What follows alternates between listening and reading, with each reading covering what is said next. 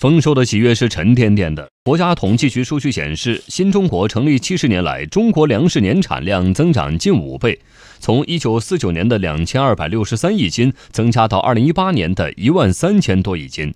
如果以千亿斤作为一个台阶来计算，已经先后迈上了十一个新台阶。其中，一九九六年粮食产量历史性突破一万亿一万亿斤大关。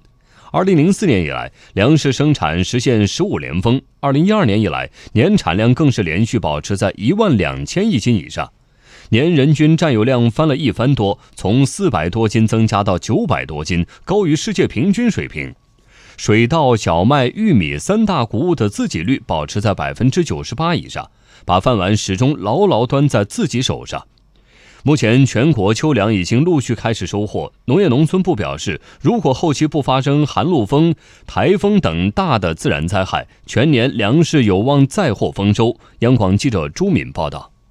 农业农村部表示，今年秋粮生产形势总体较好，除局部遭受旱涝灾害外，大部地区作物长势好，呈增产趋势。再加上夏粮早稻，已丰收到手，如果后期不发生寒露风、台风等大的自然灾害，又将是一个丰收年。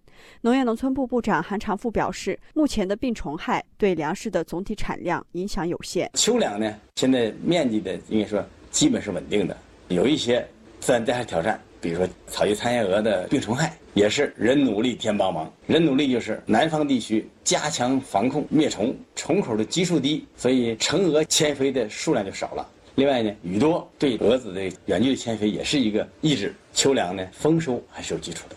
据农业农村部种植业司负责人介绍，今年粮食生产有三个显著特点：一是结构更优，实施大豆振兴计划，预计大豆面积增加一千万亩；非优势区水稻、玉米面积继续调减；二是生产更绿，今年继续实施轮作休耕三千万亩。继续调优农业投入品结构，有机肥使用量增加，化肥农药使用量持续减少。三是质量更高，小麦、稻谷等口粮品种优质率进一步提升。农业农村部农村经济研究中心副研究员彭超指出，今年江西的优质大米，它签订的订单的面积能够达到一千二百万亩，同比增加了一百六十三万亩。那么全国的情况也都是。这个水稻的品种结构、品质结构正在向调优、调精来进展。下一步，农业农村部将按照中央的要求，毫不放松抓好三秋生产，加强秋粮后期田管，落实防灾减灾措施，组织好跨区机收，确保丰产丰收、颗粒归仓。